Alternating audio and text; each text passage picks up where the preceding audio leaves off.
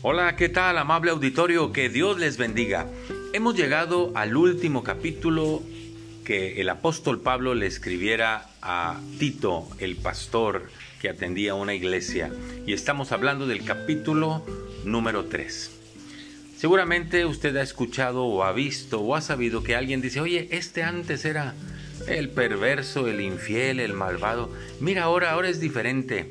Ahora carga una Biblia, ahora se congrega, ahora ha dejado los vicios y ahora ha sido una persona transformada. Bueno, interesante es pensar que este capítulo 3 de Tito nos habla de estas cosas. Mire cómo era la vida sin Cristo de cualquiera de nosotros, porque creo que este cuadro nos describe a la perfección. Ubiquémonos en el versículo número 3. Tito 3:3 dice, porque nosotros también éramos en otro tiempo insensatos, rebeldes, extraviados, esclavo de bajas pasiones y deleites diversos, viviendo en malicia y envidia, aborrecibles y aborreciéndonos los unos a los otros.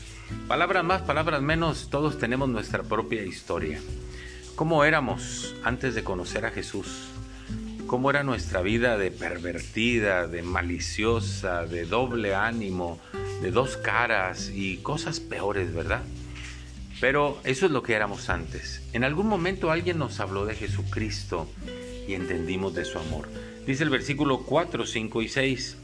Pero cuando se manifestó la bondad de Dios nuestro Salvador y su amor para con los hombres, nos salvó no por obras de justicia que nosotros hubiéramos hecho, sino por su misericordia, porque fuimos regenerados por la renovación del Espíritu Santo.